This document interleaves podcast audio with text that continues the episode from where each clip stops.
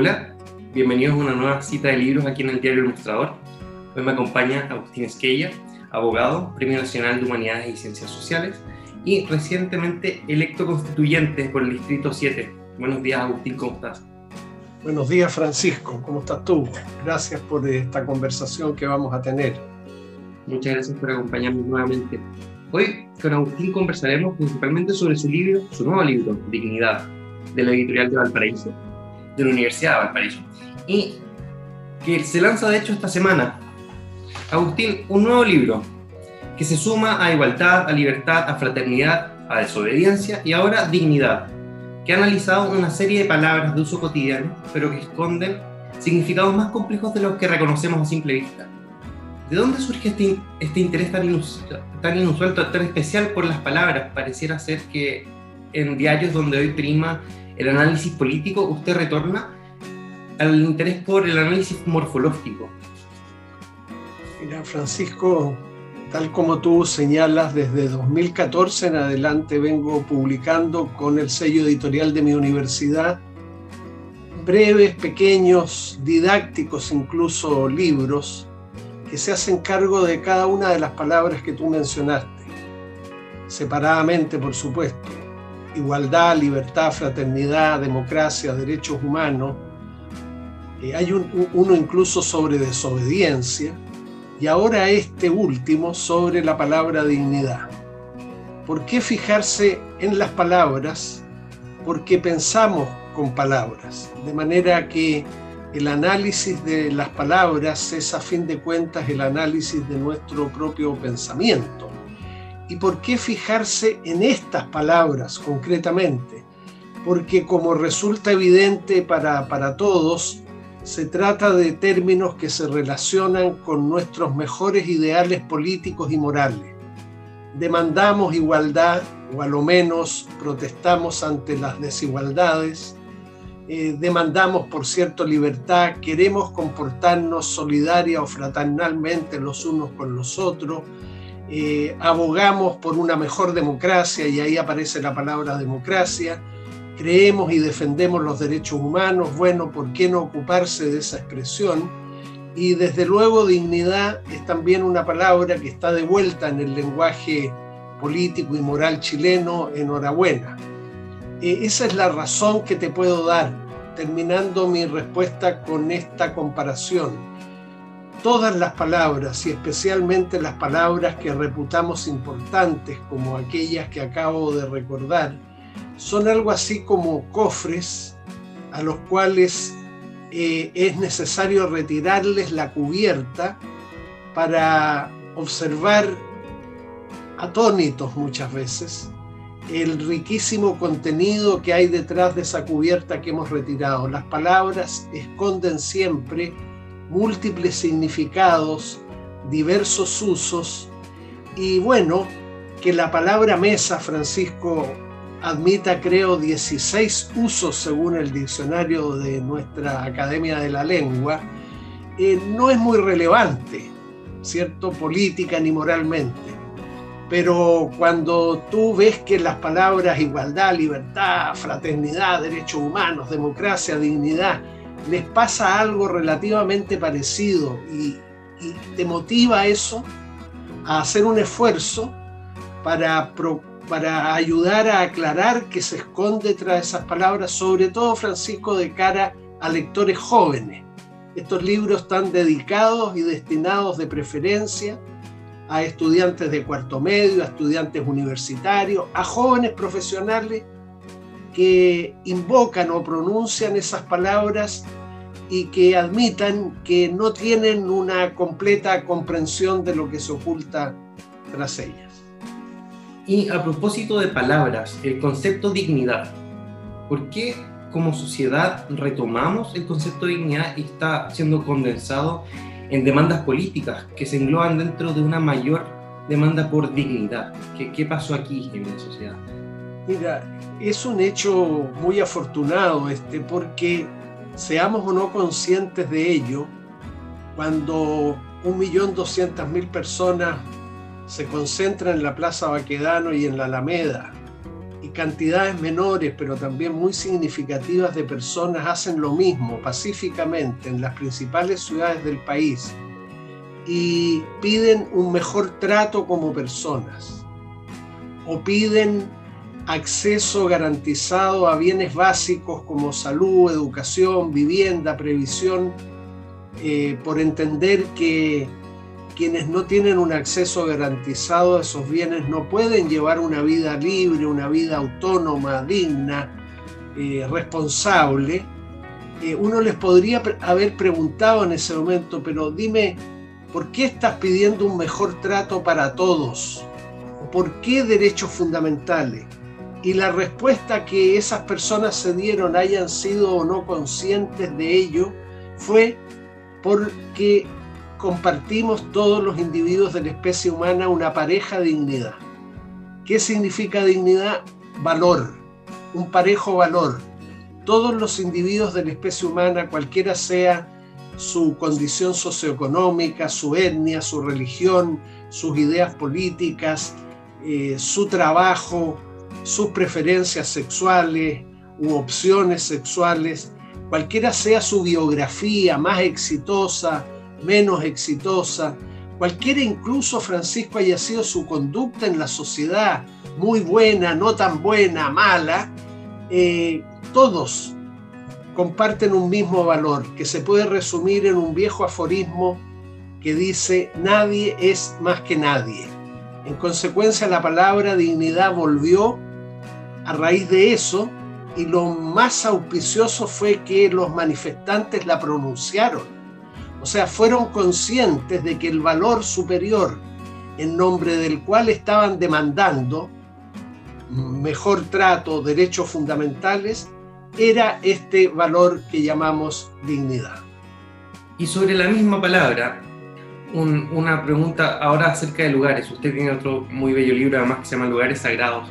Eh, gustaría preguntar sobre, por ejemplo, lugares como la Plaza de la Concordia en París o la Plaza de la Constitución en Ciudad de México. Hoy, en lo que antes era conocido, o es, oficialmente conocido como la Plaza Baquedano, se instala la idea de la Plaza de la Dignidad. ¿Qué fenómeno opera en el colectivo al, nombrar un país con un concepto como dignidad, por supuesto? Y, y luego, ¿es una especie de amenaza a las instituciones, un recuerdo de aquí pasó algo y por lo tanto si no obtengo dignidad puede pasar de nuevo? Bueno, no, no lo veo necesariamente en esos términos que pudiéramos considerar intimidantes, pero sí creo que cuando en París hay una plaza de la Concordia y en México una plaza de la Constitución, el nombre identifica a todos. ¿Quién no quiere concordia? Paz relativa, por supuesto, porque nunca la habrá absoluta, en las relaciones interpersonales de los individuos y de los grupos. Eh, ¿Qué puede unir más desde el punto de vista jurídico y político que una constitución, plaza de la constitución. Entonces es muy afortunado que se haya pensado en quitar a la plaza Baquedano eh, el nombre que tiene, porque si bien alude a un héroe militar chileno, es evidente que la figura de ese héroe es ya algo remota, sobre todo para las actuales generaciones, y no está mal que estas generaciones e incluso personas de mi misma edad, digamos, mira, ¿por qué no le adjudicamos en el futuro a esta plaza una denominación que nos identifique a todos? ¿Y qué es lo que más identifica y empareja a los seres humanos? La dignidad. Por supuesto que también creo está el, el otro motivo que tú señalabas. Aquí pasó algo. Aquí pasó algo. Sí, hubo actos vandálicos, hubo actos de saqueo, hubo actos incendiarios que yo lamento profundamente porque sigo creyendo que no eran necesarios y que lo que estamos viviendo hoy es más producto de la protesta social que del estallido social. Pero en fin, al margen de eso, eh, ciertamente eh, decir con la palabra dignidad de cara al futuro, aquí pasó algo, las generaciones futuras, ¿cierto? Cuando pregunten y cuándo y por qué se le puso dignidad a una plaza que antes se llamaba Plaza General Baquedano. Eh, bueno, la respuesta va a ser porque aquí ocurrió algo, aquí se juntaron durante mucho tiempo cientos de miles de personas para reclamar derechos, mejor trato, fin de la corrupción, mejoría de la democracia, limpieza de la política. ¿Y la reclamaron en nombre de qué? ¿En nombre de qué reclamaron todas esas cosas? En nombre de su dignidad. Buena idea entonces pasar a llamar a esa plaza, ojalá se haga oficialmente algún día, Plaza de la Dignidad. Usted ha sido elegido recientemente como miembro de la Convención Constitucional. Y aquí tengo dos preguntas. ¿Cómo debería una nueva constitución plasmar las demandas por dignidad de la ciudadanía? ¿Cómo, cómo lo logramos socialmente? Y una segunda pregunta que, nació hace un par de segundos. Usted también es abogado de formación y por lo tanto de estar familiarizado con el Código Civil, un texto, una colección de palabras, que por mucho tiempo ha generado cierta reticencia a cambiarla porque son palabras de Andrés Bello, una suerte de poesía para los abogados. ¿Cree que se genera lo mismo un poco en las constituciones, una, una petrificación del texto? No solo en términos eh, funcionales, sino también en términos culturales, que alguien podría eh, señalar que cómo está establecido el artículo primero, todos los hombres, las, las, personas nacen iguales en dignidad y derecho, es una suerte de mantra que es invariable. Mira, tú tienes razón tu pregunta me, me hace pensar que el derecho, eso que llamamos derecho, el ordenamiento jurídico vigente en un lugar y tiempo determinado, el derecho chileno actual, por ejemplo, que nos rige a todos, eh, tiene una paradoja. Es a la vez fijo y mudable. El derecho es fijo, permanece en algunas de sus instituciones no solo por muchos años, sino por siglos y hasta por milenios. Si un romano de la antigua Roma despertara de su sueño milenario y, entrara en una conversación con nosotros, podríamos hablar entendiéndonos perfectamente acerca de matrimonio, acerca de compraventa, acerca de prescripción, acerca de justicia. Eso te eh, muestra, por así decirlo, la fijeza del derecho. Pero por otro lado, el derecho es mudable, no está escrito en piedra como eh, los mandamientos que Jehová habría entregado a Moisés en el monte Sinaí.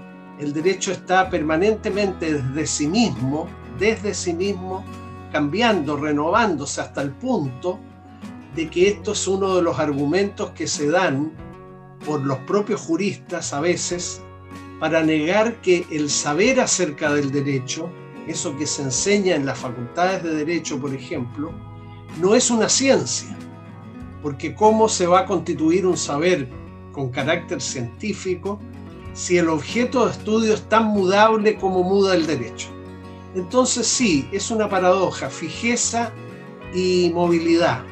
Pero claro, de repente la fijeza se prolonga más allá de lo necesario y el Código Civil es un muy buen ejemplo. Es un espléndido código para su tiempo. Es un código maravillosamente bien escrito, incluso desde el punto de vista puramente literario. Pero es un código que está necesitado de reforma más allá de las pocas que se le han hecho, pero es verdad que muchas veces los juristas se detienen ante la veneración que sienten por ese código y el recuerdo de la persona y la pluma de su redactor, Andrés Bello, y son más bien reacios a modificarlo. Lo mismo puede pasar con las constituciones, pero hoy en día menos, eh, Francisco. Yo creo que las constituciones son cada día menos pétreas, porque sabiamente establecen quórum supramayoritarios para su reforma o sea, quórum superiores a los que se requieren en un parlamento para aprobar una ley ordinaria, eso está bien. Pero generalmente se opta por quórum no demasiado supramayoritario, porque la propia constitución o quienes la redactaron se dan cuenta de que no están fijando un derecho por 50, por 60 y menos por 100 años. Sí, la mayor parte de esa constitución va a subsistir tal vez todo ese tiempo, pero muy pronto, porque así son las cosas, va a ser necesario alguna o algunas reformas a ese texto constitucional. Entonces, hay que tener respeto por los textos constitucionales, no apresurarse en su reforma, pero a la vez no resistirse a ella cuando pasado un tiempo se muestra necesaria. ¿Cómo esta nueva constitución que surgirá del trabajo que usted y sus compañeros y compañeras de la convención realicen, cómo piensa que esta constitución va a plasmar dignidad? ¿Cómo va a convertir este trabajo intelectual en, la obtención de mayor dignidad de la ciudadanía chilena? Mira, Francisco, normalmente el segundo o tercer capítulo de las constituciones políticas se denomina derechos y deberes fundamentales o derechos fundamentales sin deberes. Yo espero que nuestro próximo segundo capítulo o tercero, dependerá, se llame derechos y deberes fundamentales porque vivir en sociedad entraña ante todo derechos. Eso es lo primero siempre.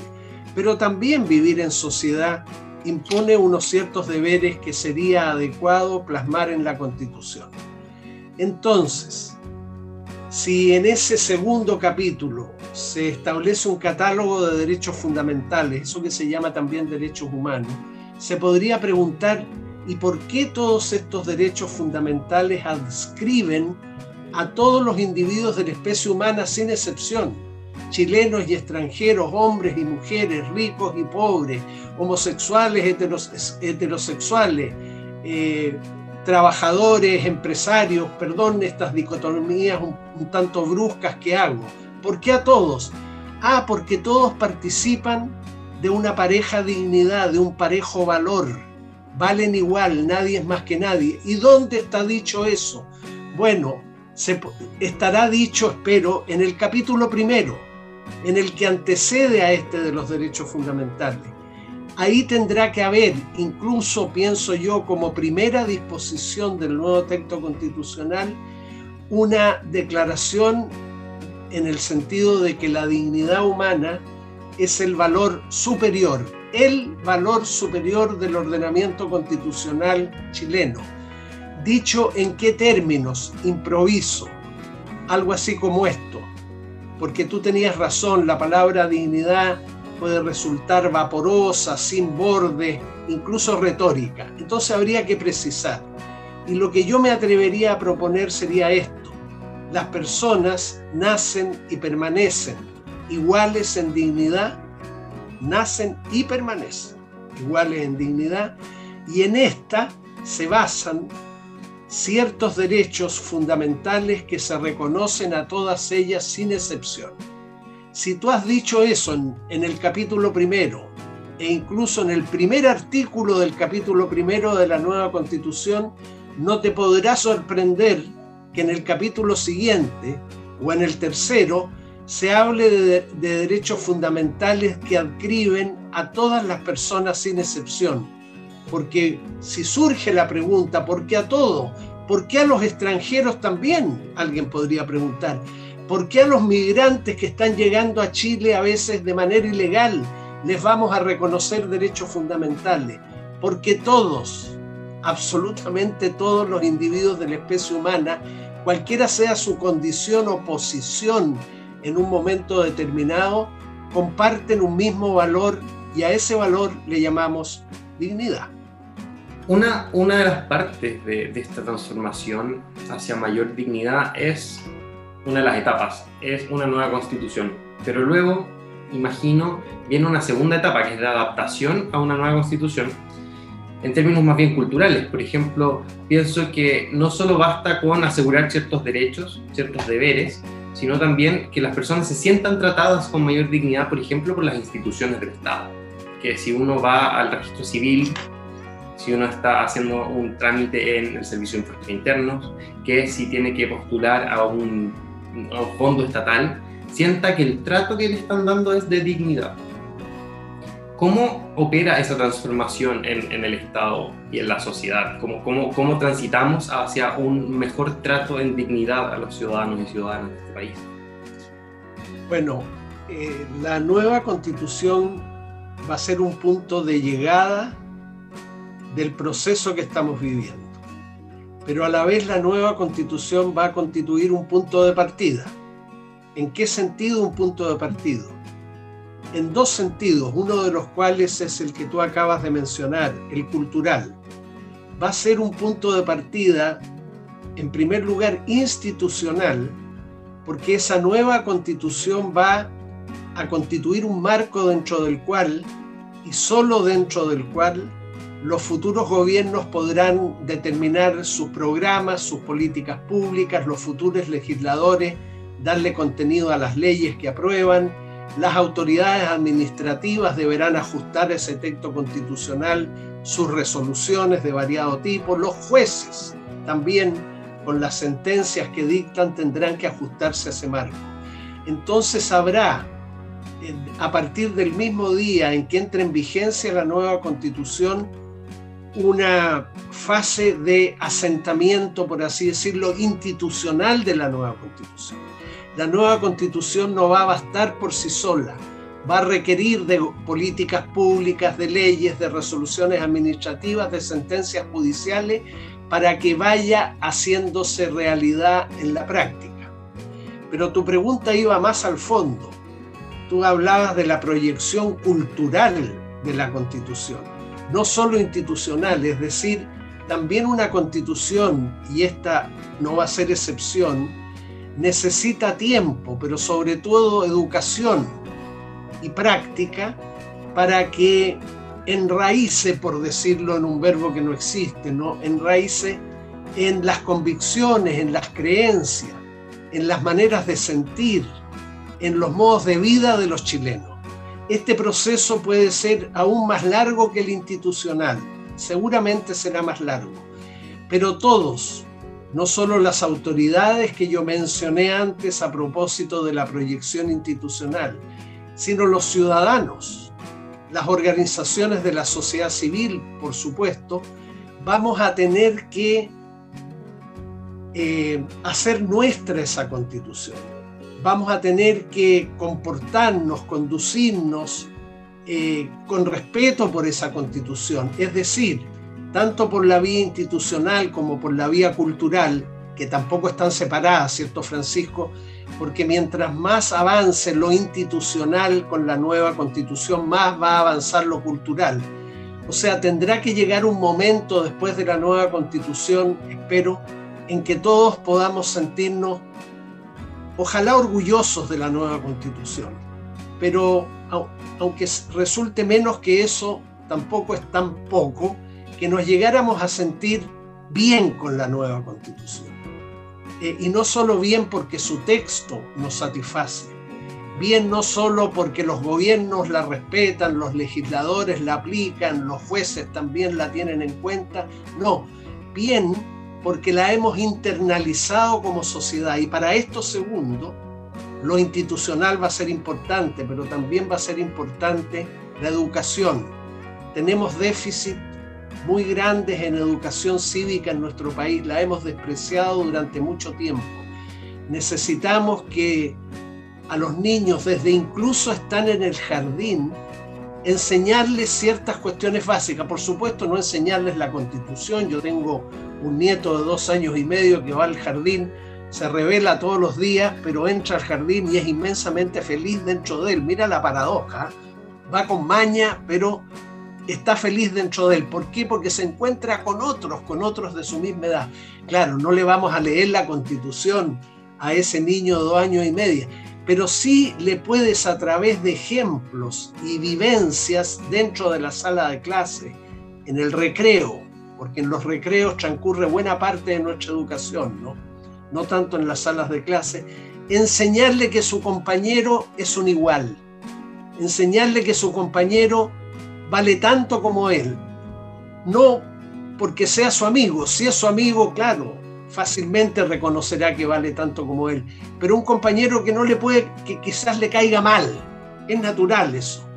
A ese niño hay que hacerle ver que ese compañero que le cae mal o no todo lo bien que debería es un igual y que debe ser tratada con la misma consideración y respeto con aquellos de sus compañeros que le caen bien o que son sus amigos. Eso se puede hacer desde muy temprano. Finalmente, Agustín, dos preguntas. ¿Cuál es su esperanza personal respecto a este proceso? ¿Dónde usted diría me siento satisfecho? ¿En qué punto? Y luego... sentiría... Eh, ah, no, por favor, por favor. Yo me sentiría satisfecho, Francisco, primero, si se logra constituir, eh, como espero, la convención constitucional en la fecha que se establezca para ello, ojalá presencialmente. Espero que estemos todos y que nadie se reste. Aún así, algunos quisieran restarse en nombre de causas que consideran justas. Yo diría, hagamos un esfuerzo por estar todos. Ojalá presencialmente, desde luego. Espero también que la primera jornada, antes de elegir presidente, vicepresidente, de, de cualquier otra cosa, si es presencial, que la primera jornada, todo el primer día y quizás el segundo, sea un larguísimo café.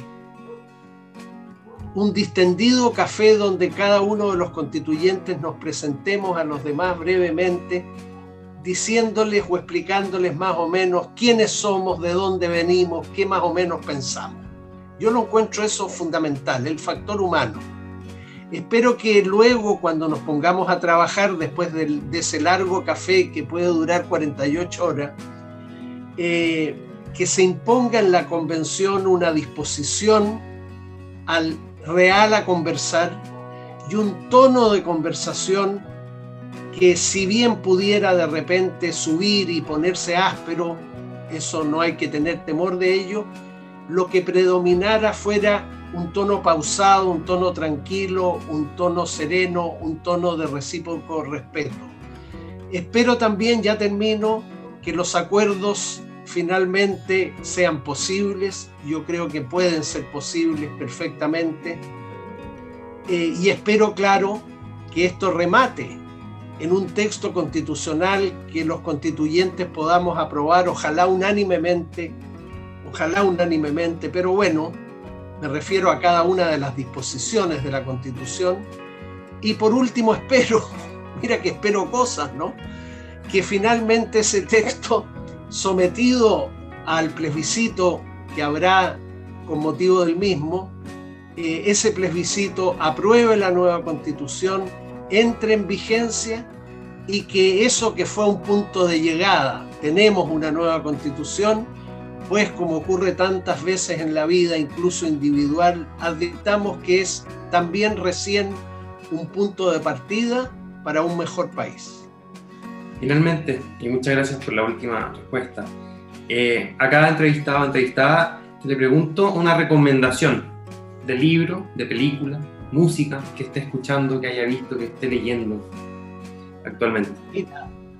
dejé a medio leer el último libro traducido al castellano de Manuel Carrer que se llama Yoga. Es un ensayo, un testimonio personal de su relación con el yoga y con la meditación. No me gustó mucho, no obstante que para mí Manuel Carrer es el mejor escritor vivo que tenemos en el planeta hoy. Eh, es arbitrario lo que digo. Bueno, lo dejé y entré y recomiendo más bien esta segunda, en Independencia, la última novela policial de Javier Cercas. Cercas es un gran novelista español, todos lo sabemos, pero publica ahora bajo ese título, Independencia, su segunda novela policial, que en las 50 primeras páginas me está resultando muy atractiva. Película, una formidable película, Ay, está en alguna de las plataformas, por favor búsquenla, se llama Sueño de invierno.